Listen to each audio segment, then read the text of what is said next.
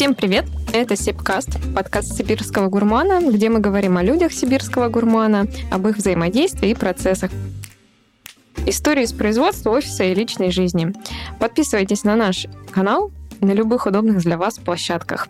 Apple Podcast, Google Podcast, Яндекс.Музыка, ВКонтакте, YouTube, Spotify и многое другое. Говорить мы сегодня будем о материальной мотивации, и сегодня у нас в гостях наши коллеги, и я бы хотела, чтобы они представились. Меня зовут Романцова Александра, я являюсь ведущим бизнес-тренером. Я Кайгородов Антон, руководитель направления рекламы. А я Лена Ермакова, начальник отдела персонал технологий. И я, Дина Антошкина, внешний эксперт, бывший, будущий, не знаю, настоящий коллега, друг всех сидящих в этой студии. Дина у нас является экспертом в области построения материальной мотивации, автоматизации компаний в области оплаты труда. Да, и в прошлом выпуске мы говорили о мотивации в целом. В этом выпуске хотели обсудить э, материальную мотивацию более подробно. Предлагаю посмотреть на материальную мотивацию от общего к частному, от прошлого, наверное, к будущему, к настоящему. Какая мотивация в мире, в России и у нас в компании – про материальную мотивацию в мире. Я знаю, есть такие подходы, как японский подход, американский подход и европейский. Кто-то вот сможет нам про это рассказать более подробно? Наверное, мы в общих словах начнем. У меня коллеги мои добавят. Э, мне просто близка культура Дальнего Востока, поэтому в моем случае я, наверное, поделюсь именно особенностями в японской, в азиатской культуре, когда оплата труда, она зависит от эм, коллективных достижений, то есть там очень приветствуется именно коллективный труд, э, ответственность за сотрудника коллективная, за результат это тоже коллективная ответственность, и не приветствуется соперничество, какая-то внутренняя конкуренция, и изначально, попадая внутрь коллектива, сотрудник становится какой-то частью семьи. И от этого, собственно, и строятся все особенности оплаты труда, которые которые применяются в рамках азиатской культуры, она в основном э, завязана на достижение и результативность, на общую прибыль и стабильность компании в целом, и она э, распределяется внутри коллектива очень так равнозначно и оценивается также коллективно. Ну, американская мотивация, получается, больше про личности, скорее всего, да? Ну, скорее, да, противоположность азиатской, личная вовлеченность человека, его личные результаты, оценивается и материальное и нематериальное поощрение идет от его личного результата. И точно так же цели скорее выставляются конкретному человеку. В принципе, если говорить прям про американскую, то здесь американская мечта, я всего сам достиг, сам все заработал, сам все сумел. В любом случае ценится индивидуальный вклад в работу, и э, исходя из уже там талантов, умений, навыков сотрудника, ему ставятся задачи, и они оцениваются индивидуально. Ну, плюс там еще есть такое, что система опционов есть, когда общую прибыль делят на всех сотрудников. Это же тоже оттуда. Да, безусловно, и зависит от вклада, в том числе в процесс. То есть там вклад мой и вклад э, соседнего Джона и соседнего отдела, он может быть неравнозначный. И, соответственно, идет вот такое распределение. И все исходя из индивидуальной оценки, из индивидуального вклада в результат, который приносит сотрудник. И европейская система? А европейская система это просто кто? Мы? А, я думаю, что это по большей части, ну, такие классические европейские страны. И здесь можно выделить, наверное, такую особенность, что там присутствует, ну, такой work and life balance, как это правильно сейчас и модно говорить, это соотношение и труда, и отдыха, и такой, если Азия работает там по 12 часов в день, и что у них эта работа неотъемлемая часть жизни, то в Европе это больше какое-то распределение времени, тоже близка, наверное, система оценки к американской. То есть это также часть индивидуальные результаты плюс какой-то микс в том числе, а, но тем не менее это соблюдение каких-то вот а, правил, норм, которые приняты в обществе. То, что мы географически находимся между Европой и Азией, очевидно, что у нас микс ото всех придет. У нас, скорее всего, правильно вы говорите, микс. Даже если приходит к нам компания с Азии или там, с Европы, с Америки, все равно наша историческая, там, опыт наш исторический, там, не знаю, Советский Союз, все, все общее там, и так далее. Плюс коммерция сверху накладывается. У нас действительно микс, и, наверное, мы можем себя тоже называть европейской системой. Хорошо. Если все это сужать, э, у нас в сибирском гурмане что применяется в виде материальной мотивации? Во-первых, какая она есть, и из каких составляющих она складывается? Материальное вознаграждение внутри нашей компании, как я говорила, делится на денежную и неденежную. Денежная – это заработная плата, которая состоит из закладной части и из премиальной. Премиальная может быть э, как в виде KPI, то есть персональные цели для каждого сотрудника. Это квартальные премии у нас по прибыли есть. У нас есть э, для отдела продаж отдельные показатели. То есть это окладная премиальная часть, основная часть. Кроме того, из денежных у нас есть такие а, вещи, как а, проектный офис, участвуя в нем и осуществляя какой-то проект, каждый из нас может принять в нем участие, и, соответственно, тоже есть здесь материальное поощрение денежное. Есть у нас лин-проекты, кайдзен есть, а, есть еще дополнительные поощрения, так скажем, индивидуальные, не связанные с проектным офисом, достижение какого-то, не знаю, особенного результата или там решение экстренного вопроса, такие тоже вещи есть. Дополнительное поощрение за участие во всевозможных проектах и мероприятиях, как внешних, так и внутренних. ДМС, питание, компенсация питания у кого-то, у кого-то полностью питание. У нас есть скидка в магазине в нашем. Как много бонусов. Да, как много бонусов. Прям перечисляется, я загибаю Корпоративный автобус, который доставляет сотрудников на работу. Это тоже один из моментов мотивации, да? Корпоративные поездки, которые организуются внутри компании для команды образования. Различные конкурсы, поощрения. Это просто уже про своих, про свои поощрения, которые есть, которые организуются в том числе отделом персонала. Обучение. Безусловно, тоже как... Тоже вполне как часть мотивации для развития профессионала на своем рабочем месте. Участие в конференциях тоже такой элемент мотивации к достижению, внедрению улучшений. Ну, также, наверное, можно отметить в каком-то роде это де... депримирование и штраф. Это же тоже относится, получается, к материальной мотивации. Почему это мотивация со знаком минус? Разве нет? Ну, потому что нет слова депримирования в этой жизни. Слово штрафа есть? И слова штрафов нет. нет. А какие как слова? А, есть только слово премия мы можем только премировать сотрудника, и как раз мы премируем его за показатели, за достижение результатов в работе. Угу. Потому что слово штраф это значит что-то отобрать. И слово депримирование это значит забрать премию. Но это вообще не мотивация, да? Мотивация, она когда ты можешь что-то получить, когда ты знаешь, что нужно сделать для того, чтобы заработать больше, получить какой-то подарок, да, сделать э, себе приятно. Вот это мотивация. Все остальное его просто не бывает, ребят. То есть, если сотрудник не, до, ну, недовыполнил результат, недополучил премию, это, по сути дела, вот, ну, какой-то минимум от премии, да, но, но никак не депримация. Не, не депримирование, да. Он ее просто не получил, он не заработал свою премию. Тогда этот вопрос мы рассматривать не будем. Хорошо. Нет слова, нет вопроса. А скажите, пожалуйста, для чего так много видов э, материальной мотивации у нас применяются? Для каких вообще целей? Скорее всего, здесь э, вопрос в том, что у каждого человека свои ценности, цели, может быть, ожидания.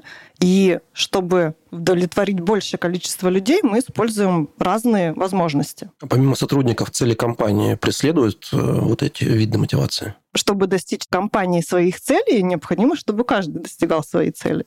И, как правильно говорил Дина, сейчас есть тенденция на то, чтобы делать, помогать сотрудникам быть счастливыми. Давайте более подробно поговорим про все наши виды материальной мотивации. Начнем с основного, с э, заработной платы. То есть из чего она состоит, как она строится, соответствует рынку, выше, ниже. Как я уже говорила, заработная плата у нас состоит из, э, так скажем, постоянной части, зависящей от э, отработанного времени, это оклад либо часовая ставка, и премиальные части. Премиальная часть у нас бывает у разных сотрудников разная. Одна из премий – это административная премия. Это как раз за выполнение дисциплины труда. Вторая разновидность премии называется KPI, то есть это ключевые показатели деятельности конкретного сотрудника. И у одного человека может быть на самом деле несколько премий, может быть как административная, так и премия KPI. Премия KPI может быть ежемесячная, может быть квартальная. У кого-то может быть и период больше. Плюс еще есть а, квартальная премия по прибыли и премия от продаж, которая применяется в основном к блоку продаж, естественно. А вообще существуют разные системы премирования для разных целей, для разных категорий сотрудников, для разных отделов. Поэтому их такое разнообразие. То есть, э, если у вас нет, например, премии по проценту от продаж, это не значит, что дело в вас, это значит, что, что вы не продажник. Что, да, вы не продажник. Возможно, вы не продажник. Да, вообще чаще где применяются вот такие э, премии с точки зрения с процента от продаж, прибыли? Наверное, Дина, это вопрос к тебе. Процент от э, выручки, процент от продаж надо ставить там, где в первую очередь сотрудник может влиять на продажи, да, может влиять на выручку. Ну, я, наверное, про то, что насколько часто применяется подобная мотивация с точки зрения там, процента от прибыли, от э, объема, в каких должностях чаще всего используются такие приемы мотивации? Саша, ну достаточно часто это распространенная система, когда надо увеличить э, объем продаж, да, и зависит от стадии развития бизнеса в том числе. Смотрите, опять же, у отдела продаж нет неограниченного дохода по продажам, да, у них есть определенный потолок. Этот потолок, он завязан в том числе на правильном планировании продаж, того объема, который компания может произвести и продать да, своим партнерам. Давайте поговорим про зарплату и про систему грейдов у нас на предприятии. Некоторое время назад у нас окончательно была внедрена система грейдирования. Над ней долго работали, в том числе Дина начинала. А, что такое грейды, зачем они нужны? Здесь очень важно отметить, что грейды это не про человека, грейды это про должность. Тема грейдирования используется, чтобы упорядочить все должности и, так скажем, быть применять к должностям каждого грейда определенные одинаковые правила, бонусы, бенефиты и, соответственно, а, заработная плата, вот эта денежная часть, в том числе привязывается к грейду. То есть это некоторая группировка, группирование всех наших должностей. Эта практика действует в мире уже давно и ну, на самом деле помогает э, приводить всю систему премирования, не знаю, бенефитов, мотивации денежной и материально, так и нематериальное, в какую-то общую систему, понятную и, главное, прозрачную. И, конечно, критерии, по которым э, делятся грейды, это те показатели, которые ценны и важны для компании в этот момент. Да? Делятся должности ну, на примерах можете рассказать, чтобы было более понятно все это? Чем отличается, например, первый и пятый грейд?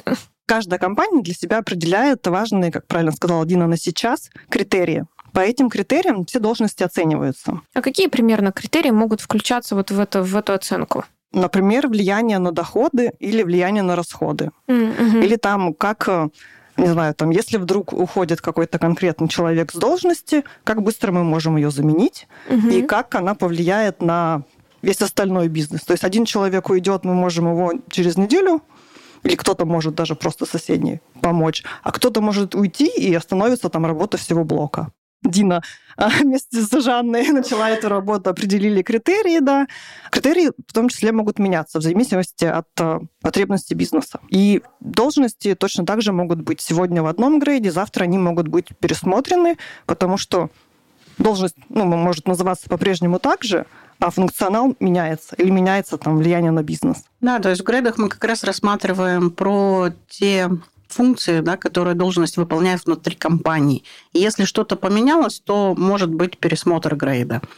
И не всегда повышение заработной платы равно изменению грейда. В большинстве случаев в уме получается, что повысить зарплату значит повысить свой грейд, но это на самом деле не так в грейде есть какая-то вилка, то есть потолок и... А, да, и, есть потолок, и если мы говорим, что это переход с грейда на грейд, это как раз расширение да, своих э, зон. Переход с грейда на грейд, получается, у тебя меняется должность. У тебя могут измениться внутри, расшириться твои зоны ответственности. Изменился у тебя чуть-чуть функционал. У тебя может должность называться точно так же. Например, ты был территориальный менеджер, не знаю, Сибирь, тебе добавили там Урал, Дальний Восток. Должность называется так же, но ты стал отвечать за территорию да, в два раза ну, больше. У тебя появилось в управлении больше сотрудников в команде, да, у тебя увеличился твое влияние на доход компании, и поэтому автоматически твоя должность э, может быть перенесена там в следующий грейд. Так, стоп. До этого вы говорите, что грейды – это не про людей, а про должности, но при этом ты можешь, оставаясь в одной и той же должности, перейти в другой грейд. Что-то не складывается. Когда меняется функционал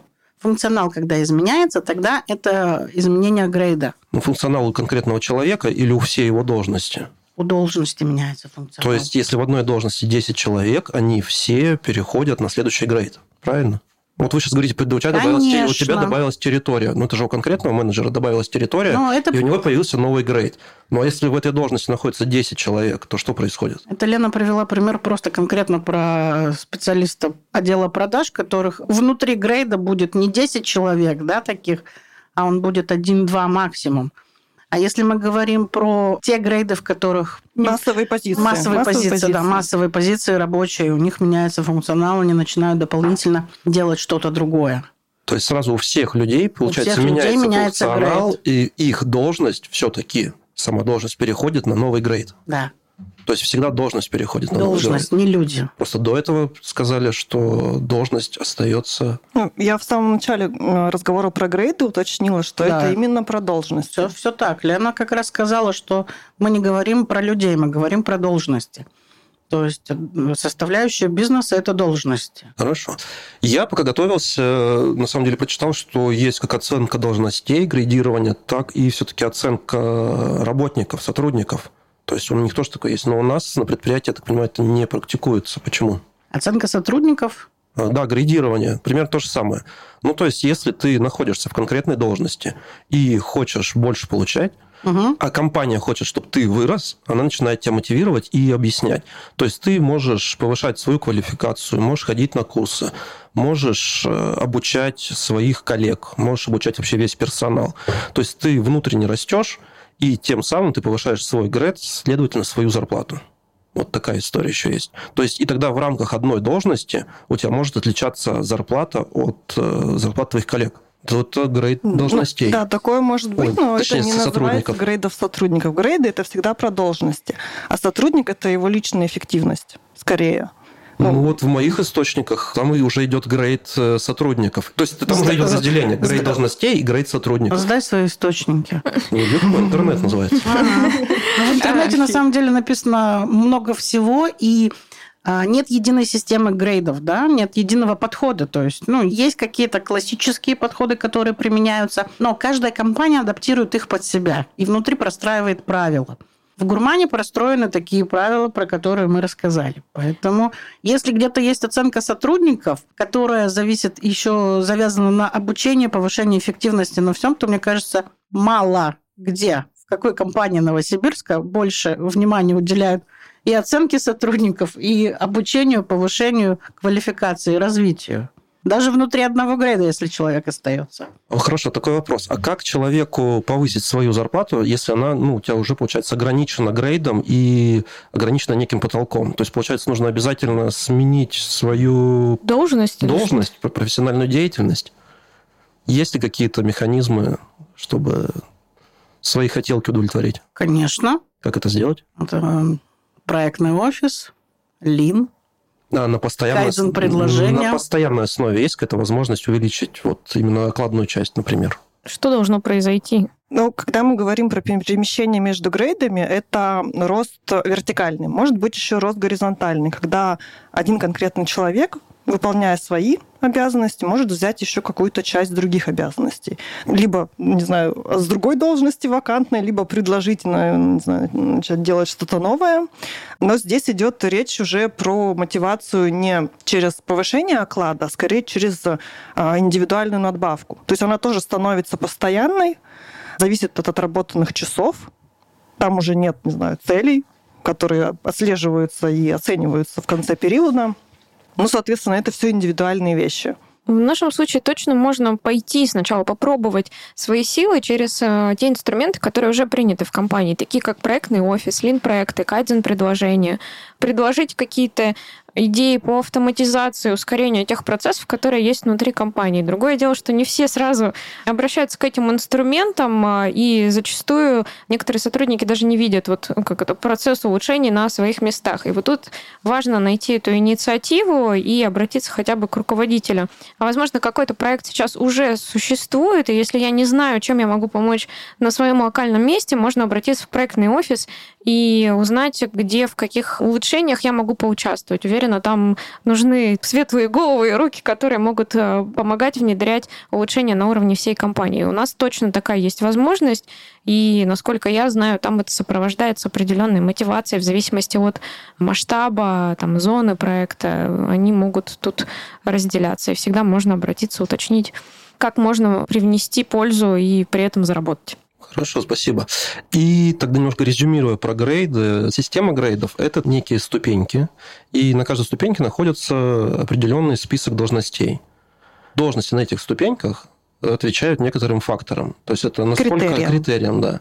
То есть насколько э, сложность работы, да, например, самостоятельность, влияние на доходы, на, доходы, на расходы, цена ошибки, какая там есть, да, управление сотрудниками да, и да. вот это вот все прочее. Да. Это оценивается в какой-то бальной системе и группируется поговорим про другие виды материальной мотивации, которые у нас присутствуют на предприятии. Например, про проектный офис. Мы уже немножко касались этих процессов. То есть у нас есть э, внутри компании как раз-таки такое подразделение, которое нацелено на внедрение улучшений, на внесение каких-то улучшений, предложений на уровне компании. И проектный офис ведет, собственно, и курирует такие предложения, рассматривает их на уровне компании и стратегии и выбирает лучшие, собственно, идеи, которые э, компания готова реализовывать в ближайшем будущем, и мы идем, собственно, в их реализацию устанавливаем сроки, задачи и цели под данные проекты. И в каждом проекте есть какое-то вознаграждение для команды, участвующей в проекте? Да, безусловно. Сначала мы э, определяем э, лидера, как правило, это человек, который подает идею, либо там стоит у истоков каких-то улучшений. Собирается команда экспертов, либо приглашаются эксперты, кроссфункциональные сотрудники, которые могут быть задействованы в этом процессе. И эта команда работает над внедрением какого-либо улучшения. А вот это вознаграждение, кто его распределяет внутри команды? Сколько я знаю, заказчик. То Нет? заказчик сам решает, сколько кому... Ну, заказчик и лидер это могут быть разные лица. Скорее всего, это будут разные лица. Ну, иногда, конечно, бывают исключения. Да, то есть вознаграждение определяется в начале проекта, и, насколько я знаю, даже есть некоторое письменное соглашение участников проекта, чтобы заранее люди знали, на что, так скажем, они могут рассчитывать. Есть еще этапы проекта. В конце каждого этапа подводятся результаты. Например, один человек может участвовать не знаю, в первом этапе и не участвовать во втором и третьем вообще. Ну, может подключаться на каком-то... Ну, либо неоп... наоборот, да. На какой-то ступеньке, когда нужна его там экспертиза, например, да, в, в разрезе какого-то вопроса. Угу. То есть влияние каждого сотрудника, участвующего в проекте, на реализацию этого проекта. И оно оценивается индивидуально, по большей части. Ну, логично, чтобы оценивал лидер проекта. Потому да. что он знает, кто сколько везде задействован. Зачастую это так и происходит. То есть внутреннее распределение мотивации. Я еще хочу сказать в общем, что почему вообще у нас есть проектный офис? Ну зачем? Есть же компании, в которых их не бывает. Большинство таких компаний, в которых нет проектных офисов. У нас компания существует как отдельное структурное подразделение с начала этого года. Почему его выделили? Потому что любая организация, не знаю, любой индивидуальный предприниматель, самозанятый, постоянно изменяется. То есть нет такого, чтобы в организации, в сибирском гурмане никогда не было проектов, желания что-то улучшить, изменить. Но чем больше организация, чем больше отделов, которые все меньше между собой могут взаимодействовать, а тем тяжелее какое-то изменение внедрять. Соответственно, проектный офис выделен, чтобы а, структурировать все эти изменения. Да, но он призван также структурировать вообще количество проектов, создать какое-то такое общее видение, как они реализуются, когда будут реализовываться. Очередность, И... да. Очередность, Потому что один человек не может сразу же, там, один программист не может сразу же в 10 проектах писать 10 э, изменений. В нашем случае одним из таких прародителей, наверное, проектного офиса это было направление Lean, Lean проекты. Большинство Lean проектов сейчас также поддерживаются проектным офисом и переходят в проектный офис, поскольку их в какой-то момент э, стало достаточно большое количество, и просто в формате вот э, Lean направления, наверное, они уже не могли существовать и были переведены вот именно в отдельное подразделение. Дина, расскажи нам про кайдзен проекта и про материальное вознаграждение какое там есть, про подарки. Компании уже много лет работает система улучшений Кайдзен. Внедрена с каждым годом предложений становится все больше и больше. люди входят в эту историю активней. И каталог подарков, который есть, э, он тоже на самом деле простраивался с каждым годом под потребности сотрудников, да, учитывая их интересы, что им важно, что им нужно. И тут как раз это такое материально-нематериально, да, денежное-не денежное. Есть каталог подарков. Ты зарабатываешь баллы, выдвигая свои предложения по улучшению своего процесса, либо смежного процесса, если ты видишь потери. Твое предложение оценивается, ему присваивается тоже по определенной шкале количество баллов. Каждый сотрудник может э, целый год копить эти баллы, чтобы выбрать себе из каталога тот подарок, который нужен. Вот. И вот, выбирает. Получается, как наклеечки в ленте. Практически как наклеечки в ленте, но только лучше. Да, да, на самом деле у нас целый магазин кайдзен подарков, поэтому там точно есть разгуляться и выбрать себе самый классный и нужный подарок, который ты хочешь. Да. Какие виды подарков есть? Кто ими занимается? Нас ведет э, данный процесс э, наш коллега, лин-менеджер Шипицын Алексей. Подарки там абсолютно разные, начинает э, Наверное, корпоративные ручки. Корпоративные ручки, кофты, шапки и заканчивая более весомыми, например, сертификаты в МВидео, различные сетевые магазины нашего города. В принципе, там даже есть возможность разгуляться на более большие суммы, если у вас накоплено достаточно баллов. А с чем связано применение именно нефинансовой мотивации в данном проекте? Ну, мне кажется, ты сам сказал это как в ленте, да? Да, ну действительно, то есть это некая игровая форма. И когда мы говорим про финансовое вознаграждение, оно, ну, скорее всего, приятно его получить в моменте, да, а тут в игровой форме ты можешь копить целый год и накопить на большой подарок. Ну, либо тратить каждый месяц. Мотивация накопления, получается, некоторая. Интересно, да. Ну да. Поиграть, собери наклейки. Но у нас заготовлен небольшой блиц-опрос. Лен, тебе сейчас предстоит ответить, э, не раздумывая, буквально за одну-две секунды на несколько моих вопросов. Готова? Да. Кнут или пряник? Пряник. Оклад или премия? Оклад. Заработал или получил? Заработал. По способностям или по удаче? По способностям. Материальная или нематериальная мотивация? Материальная. Мотивировать часто или редко? Часто. Карьерный рост вертикальный или горизонтальный? Тут одинаково. Что лучше, мотивация внутренняя или внешняя? Внутренняя. Мотивация индивидуальная или групповая? А, индивидуальная. Дисциплина или новаторство? И так, и так. Это не противоположности. Mm-hmm. А что для тебя Сибирь? Для меня Сибирь — это широта, свобода и родной воздух. А что для тебя работать в Сибири? Работать в Сибири для меня это бороться и вопреки всему Вопреки, ну, я про погоду, честно говорю, про погоду. Вопреки погоде и условиям а, отбиваться чего-то. Спасибо большое, Лен, что пришла и а, помогла нам разобраться в этой теме. И вам спасибо. Спасибо большое. И у нас э, новый гость. Саш, представься, пожалуйста. Добрый день, меня зовут Александр. Я директор сети кофеин «Бодрый день».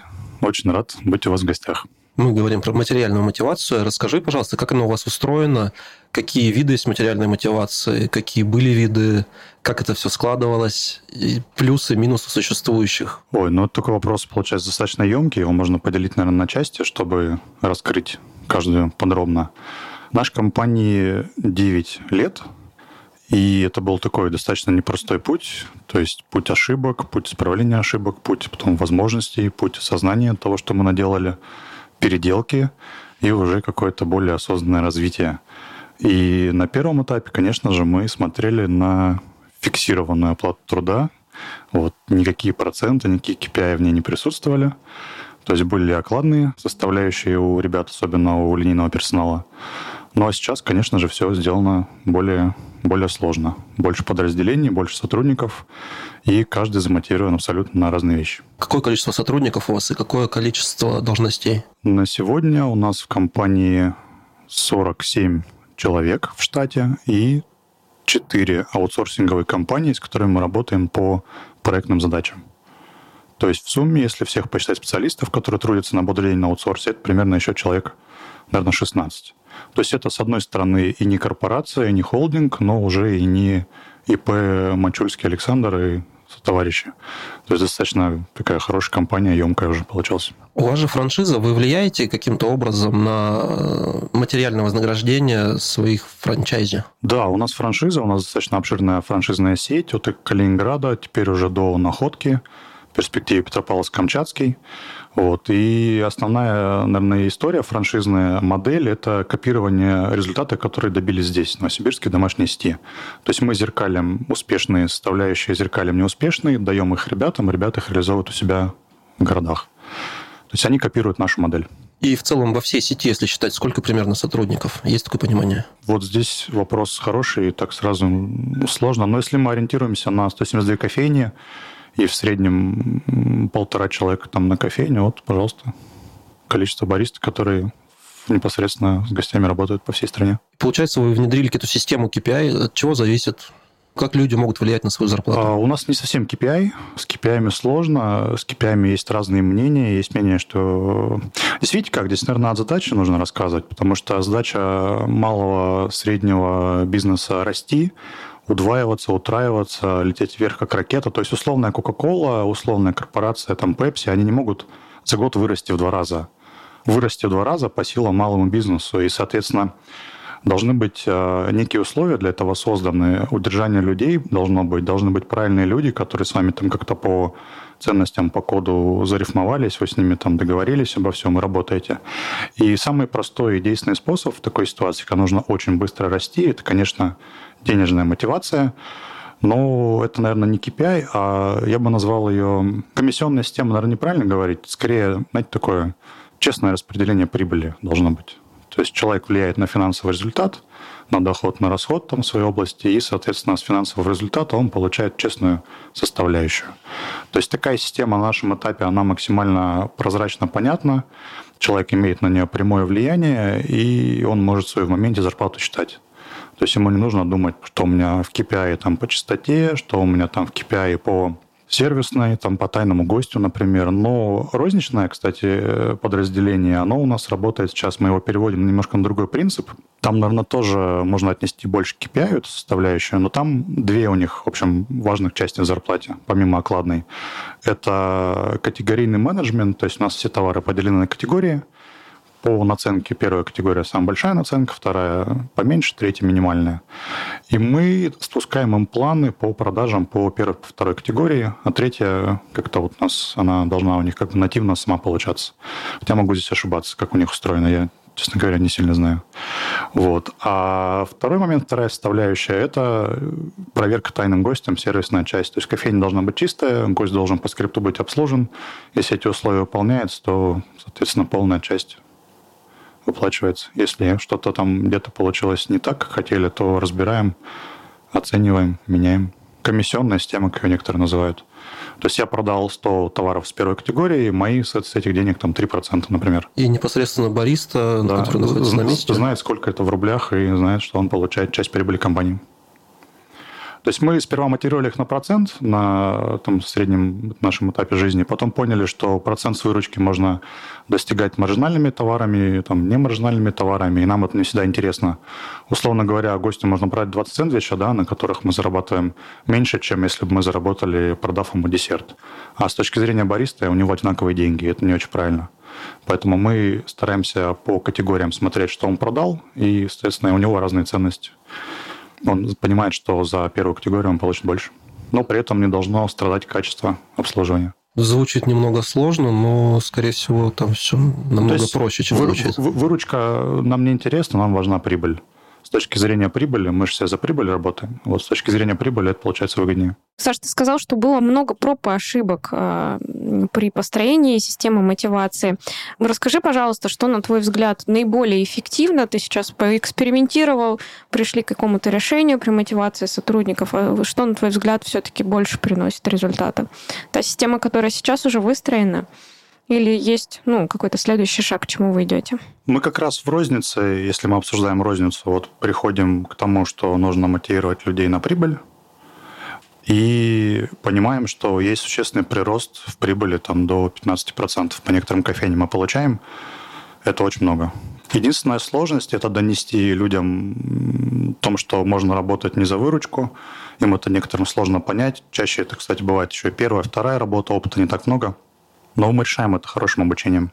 А какие-то еще дополнительные есть э, примеры, как еще мотивируешь э, своих сотрудников на достижение результата, ну, помимо текущей зарплатной там сетки, которая разработана? Что касается розницы, то здесь вот именно как я описал, другие подразделения у нас замотивированы на качественный результат тоже другими способами. Например, у бухгалтерии цель по ведению 1С, по загрузкам выручек, по своевременному товарному учету. У них есть э, план по году, что они делают с базой, как они ее ведут, какие отчеты мы смотрим, все ли там хорошо грузится, все ли верно. Плюс привязано еще по отчетам, по налоговым, вся вот эта система, что никаких рекламаций быть не должно. Если это все соблюдается, то у них 100% премии оплачивается квартале. Это здорово, очень редко используется. Мне кажется, вот такая система KPI для бухгалтерии. Ну, по крайней мере, я не часто встречаю. Один, может, ты, ты поделишься своим... А мы, мы просто, извините, что вклинился, да, мы да. просто посчитали, что это получается выгоднее, потому что во-первых, человек не киснет, извиняюсь за угу, прямые ну, слова. Как есть. Да, во-вторых, как бы э, эффективность выше, нет никаких там доначислений, а, меньше визитов в налоговую. Мы профиль компании как бы делаем более белым, тем самым и в общем, это хорошо. Что касается склада, например, то склад тоже завязан на рекламации. У них э, в премии завязан процент ошибок, ошибочной сборки. То есть он должен быть 100%. 100% посылок должно быть собрано верно. Если он собирается там на 98%, то это нормально. Если там на 70%, то премия не уплачивается совсем, например. То есть там не так, что на 1% собрал, 1% получил. Все, что ниже 70%, просто оно не уплачивается. Мы поняли, что штрафовать в нашей ситуации, во-первых, это сложно, то есть это нужно иметь некий, некий характер, да, волю, а не всегда это получается делать, и не всегда это комфортно, прежде всего нам. Под задачи компании мотивация все время становится разная, да, и если сегодня в компании необходимо мотивировать бухгалтера, да, на сдачу отчетности, ну окей, давайте это применять. Может быть, потом это со временем входит в привычку, и система мотивации будет пересмотрена. Я, наверное, для себя еще такой отметила момент, что на самом деле есть какие-то уже стереотипы по направлениям, по подразделениям, где какая мотивация применяется. Нет такого? Ну, наверное, не стереотипы, Саша, а скорее всего опыт соседей, да, который был получен. Ну, то есть это делают так, эти делают так. И... Но это же должно идти от задачи. От задачи только от да, задачи. Если да, задача да, быстро да, расти, верно. то да, да, да, первое да. это те, кто стоят с гарпуном, да, они там от добытой туши кита получают большую какую-то часть. А те, кто его прикрывают, они тоже должны Хвостик, хвостик, плавничок. Им, им хвостик и плавничок, да, он тоже должен доставаться нет никогда универсальной да, системы мотивации. Даже для категории должностей есть мотивация, которая работает сейчас под задачи компании. Тогда вопрос, а какая эффективнее? Ну, Лучшее решение. Я могу только вот на пальцах, на спичках рассказать, как у нас, чего мы добились вот этими видами мотивации.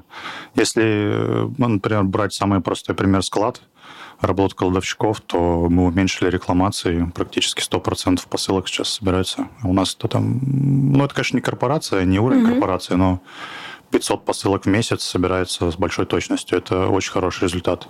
Близкий к 100%. Конечно, ошибки бывают, но начинали мы, допустим, с 70%. То есть у нас 30% посылок были недоукомплектованы. Это непозволительная роскошь ныне.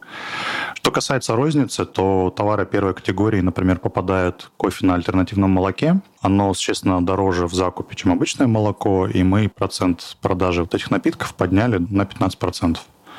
Прибыль, наверное, раскрывать я не готов, но цифра там 15% – это достаточно большая и весомая.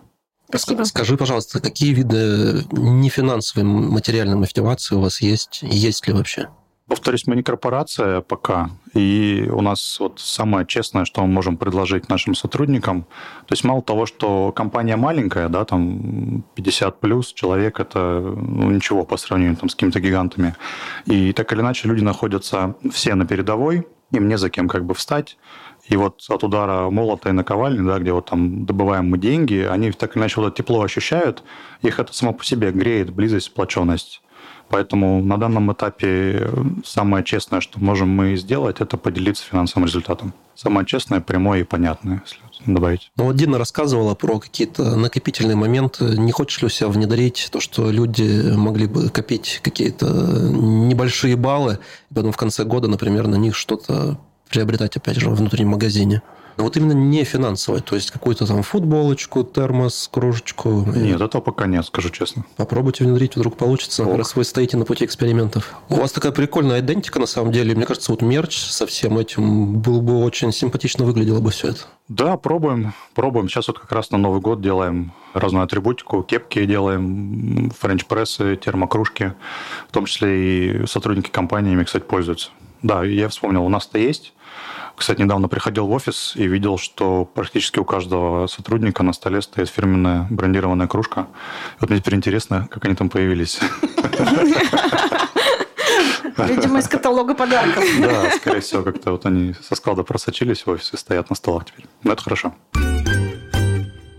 Давайте, коллеги, вспомним, о чем мы сегодня говорили. А мы говорили о том, какие есть существуют э, системы мотивации, материальной мотивации у нас в компании. Уже подробно проговорили про зарплату, премию, различные форматы, которые существуют у нас в компании. Это также другие направления, как проектный офис, лин-проекты, кайдзен, э, какие-то поощрения в виде наших подарков, призов, которые э, также транслирует компания. Любые виды мотивации, которые есть внутри компании, материальная, нематериальная мотивация, да, Она доступна каждому сотруднику. Сегодня был вопрос, как заработать больше денег, насколько я понимаю. То есть говорим больше про деньги. Если про деньги, то в компании «Сибирский гурман» доступны много различных способов эти деньги заработать. Они прозрачны, они доступны для каждого сотрудника, и каждый сотрудник может это сделать. Главное делать. Окей. И закончим мы тогда блиц-опросом. Начнем, наверное, с нашего гостя Саши. Да, давайте. Готов? Я готов. Кнут или пряник? Пряник, Оклад или премия? премия, Заработал или получил? заработал. По способностям или по удаче? По способности. Материальная или нематериальная мотивация? Материально. Мотивировать часто или редко? Часто. Карьерный рост вертикальный или горизонтальный? Горизонтальный. Что лучше, мотивация внутренняя или внешняя? Внутренняя, Мотивация индивидуальная или групповая? групповая. Дисциплина или новаторство? Но это не то, они не противоположны по смыслу и то, и то. Угу. А что для тебя Сибирь? Мой дом, где мне хорошо. А что для тебя работа в Сибири? Менять мир вокруг себя, делать другим хорошо. Спасибо. Пожалуйста. А, ну и блиц-опрос для Дины Анатольевны. Дина, сразу несколько Да. вопросов. Также отвечаем быстро. Кнут или пряник? Скакалка. Ну. Простите, это как? На самом деле это индивидуально кнут или пряник в зависимости от человека, что, что, что его мотивирует на работу. Просто мне кажется, скакалка это как-то пожестче, пожестче, чем кнут.